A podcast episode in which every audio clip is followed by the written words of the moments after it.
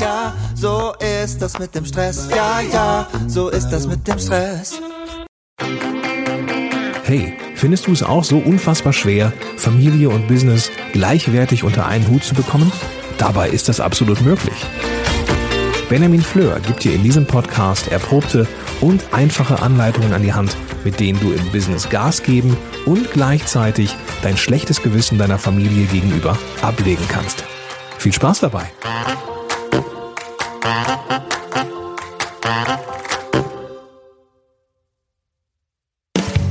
Hallo und herzlich willkommen bei Zeitmanagement von benjaminfleur.com.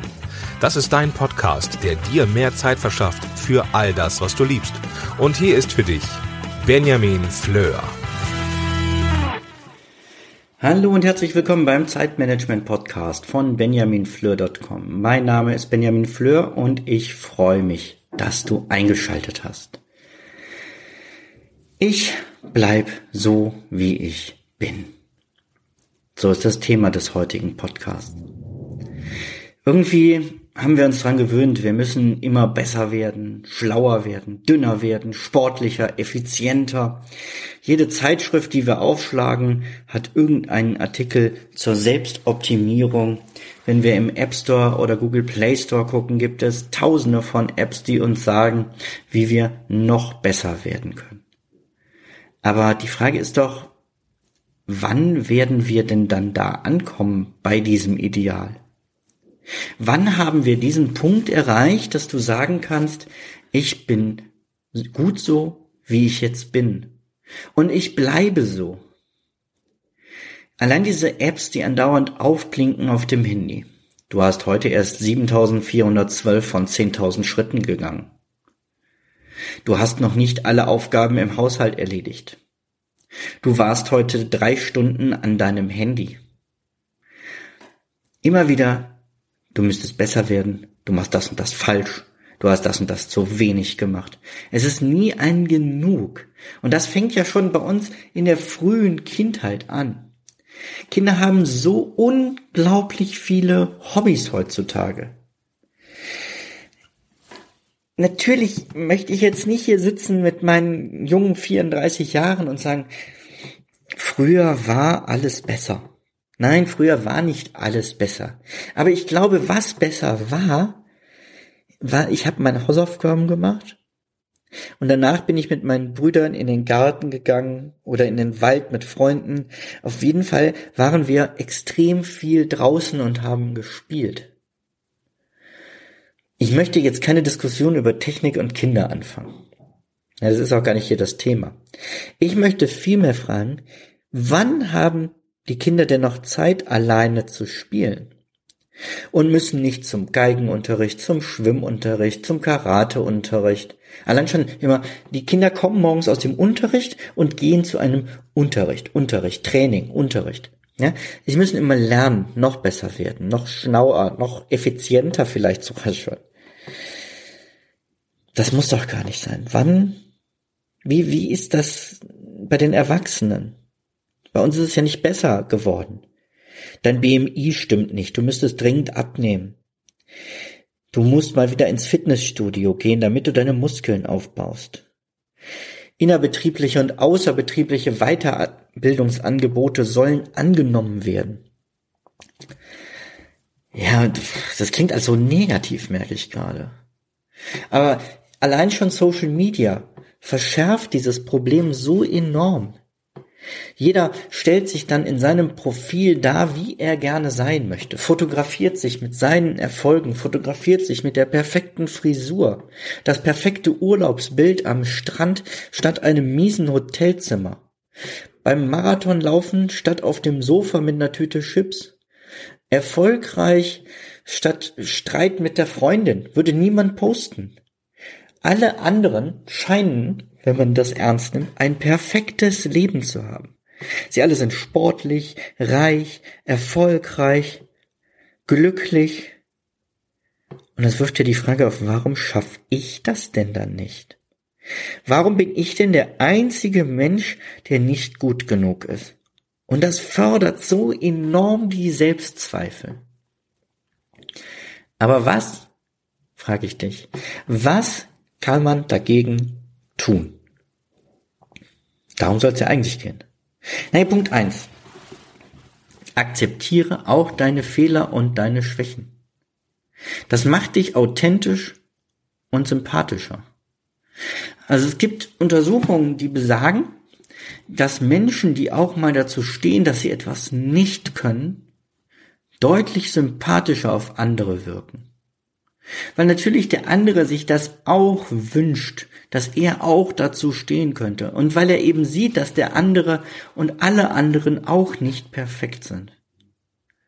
Ich habe eine kleine Umsetzungsübung für dich, wenn du dich traust. Mach mal diese Woche bewusst ein Foto, was dich als nicht perfekt zeigt. Und dann poste es bei Instagram oder Facebook. Vielleicht morgens unrasiert, ungekämmt oder bei den Damen ungeschminkt. Und dann verlink mich bitte auf diesem Foto, ähm, damit ich es auch sehe, damit ich mitkriege, wie sind die Reaktionen. Also verlink mich und sagen wir mal, wir machen den Hashtag Ich bleib so wie ich bin. Das würde ich total feiern, wenn das ein, zwei, drei, ein paar Leute mitmachen würden. Erinnere mich auch gerne dran, dass ich auch dann ein Foto poste. Fragt euch nochmal danach, weil ich produziere jetzt gerade vor und ich kann nicht garantieren, dass ich in der Woche dann daran denke. Punkt Nummer zwei, reduziere deine Selbstoptimierung. Versuch mal nicht immer alles auf einmal zu ändern. Du willst eine Sprache besser sprechen. Du willst schneller laufen, du willst dünner sein, du willst deinen Haushalt besser organisieren, du möchtest mehr Zeit mit deinen Kindern haben. Gut, das ist sehr wichtig. Die Sachen sind aber ehrlich gesagt alle wichtig. Nimm dir mal nur ein Ziel vor und arbeite intensiv an diesem einen Ziel, statt zu meinen, du müsstest direkt alles auf einmal machen und die ganze Welt retten. Mach dieses Ziel realistisch und konkret. Also sagst du etwas wie, ich werde fünf Kilo abnehmen, statt ich werde meinen perfekten BMI haben oder aussehen wie Barbies Can. Nimm dir vor, zwei Stunden mehr Freizeit pro Woche zu haben, also andersrum zwei Stunden weniger zu arbeiten, statt dir direkt vorzunehmen, überhaupt nie wieder eine Überstunde zu machen. Hör auf, Mails auf dem Handy zu lesen, statt nur noch, statt dir vorzunehmen, nur noch einmal täglich deine Mails abzuarbeiten. Setze dir einen Eheabend pro Woche, statt jede freie Minute gemeinsam verbringen zu wollen.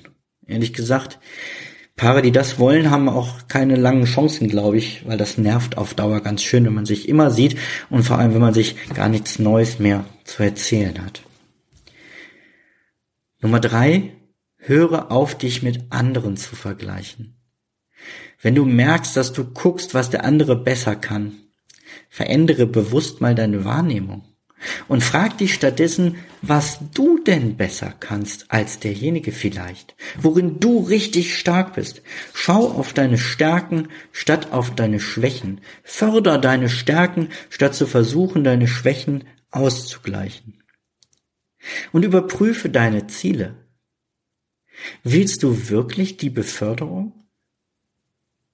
Und warum willst du sie? Oder würdest du nicht viel lieber weniger arbeiten und dafür auf die Beförderung oder eine Gehaltsstufe mehr zu verzichten? Ja, eine ganz andere Folge, als du das sonst ähm, von mir gewöhnt bist. Ich bleib so, wie ich bin. Ich bin inzwischen ziemlich zufrieden mit mir. Aber auch ich habe natürlich immer wieder das Gefühl, ich muss noch besser werden, ich muss mich noch optimieren. Und es tut gut aus diesem Optimierungswahn, zumindest mal eine Zeit lang auszusteigen. Und wenn es nur ist, dass du sagst, einen Monat werde ich nichts mehr an mir ändern. Einen Monat werde ich mich nicht optimieren. Nur diesen einen Monat. Vielleicht eine Woche. Und wenn du ganz klein anfangen willst, vielleicht sogar nur einen Tag. Ignoriere alle Hinweise von irgendwelchen Optimierungs-Apps. Hör auf, in irgendwelchen Selbstverbesserungsratgebern zu lesen. Und dann habe ich eine letzte kleine Bitte an dich. Nur weil du aufhören willst, dich zu optimieren, deabonniere jetzt bitte nicht diesen Podcast. Ich möchte ja nicht, ich sag nicht, du sollst aufhören, überhaupt danach zu streben, in Sachen, die dich wirklich stören, wie eben das zu viele Arbeiten, deine falsche Organisation oder deine, deine für dich nicht passende Organisation. All das kann man natürlich optimieren. Ich möchte nur dazu raten, nicht zu versuchen, immer alles auf einmal zu machen und dich dabei schlecht zu fühlen. Niemand ist perfekt. Das gilt nicht nur für dich, das gilt für alle anderen da draußen und das gilt auch für mich. Ja, die Gedanken zu diesem Buch ähm, sind so ein bisschen angestoßen worden und inspiriert worden durch ein, äh, zu diesem Buch ist gut, zu dieser Podcast-Folge, aber ich bin angestoßen worden durch ein Buch, was ich dir ans Herz legen möchte. Ich bleib so scheiße wie ich bin von Rebecca Niazi Shahabi. Ja, wahrscheinlich kannst du den Titel jetzt besser merken als den Namen. Ähm, ja, Leseempfehlung. Das war's für heute.